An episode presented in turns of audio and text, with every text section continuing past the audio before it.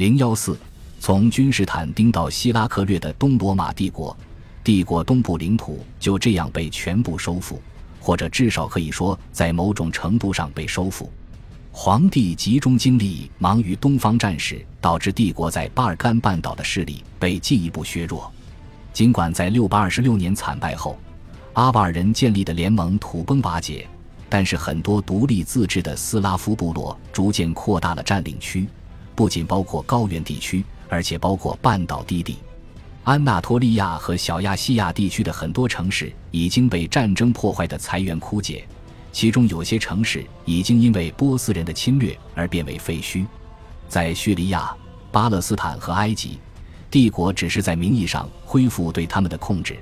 长久以来存在的地方政府也已混乱不堪，亟待重建。而在重建工作还没有开始时，帝国就发现。他将在广袤的不设防的阿拉伯边境遇到新的挑战者。六世纪和七世纪初期，罗马与波斯的争霸战争使得交战双方都与南面的阿拉伯部落进行了一系列军事和外交交易。大国势力的干预使得阿拉伯社会出现一些学者所称的本土化运动。到七世纪二十年代时，阿拉伯半岛各部落已经开始团结在一位来自麦加的宗教领袖名下。他就是众所周知的先知穆罕默德。穆罕默德传播严格的一神教信仰，这种信仰受到当时基督教末世论和当地犹太教徒弥赛亚情节的强烈影响。神的审判即将来临，所有人都将在唯一的真神面前领受他的裁决。所有的阿拉伯人都将抛弃他们原有的多神崇拜，转而拥抱新信仰，进而。穆罕默德宣布，他们是亚伯拉罕的长子以实玛利的后裔，后者曾经被亚伯拉罕丢弃在沙漠中，因此，阿拉伯人拥有对圣地的管辖权，因为神已经将此地永远许给了亚伯拉罕及其后裔。也许是受到希拉克略对抗科斯洛埃斯二世时所做的宣传的影响，阿拉伯人回到圣地的行动将通过圣战的形式来完成。据说穆罕默德于六百三十二年辞世，然而他传播的信仰却一直长存。从六百三十三至六百三十四年开始，罗马人控制的巴勒斯坦地区遭受阿拉伯人的入侵。这种入侵表现为对领土的占领以及对城市和乡村居民的屠杀。尽管阿拉伯军队看起来数量很少，帝国统治当局还是无力进行有效的防御。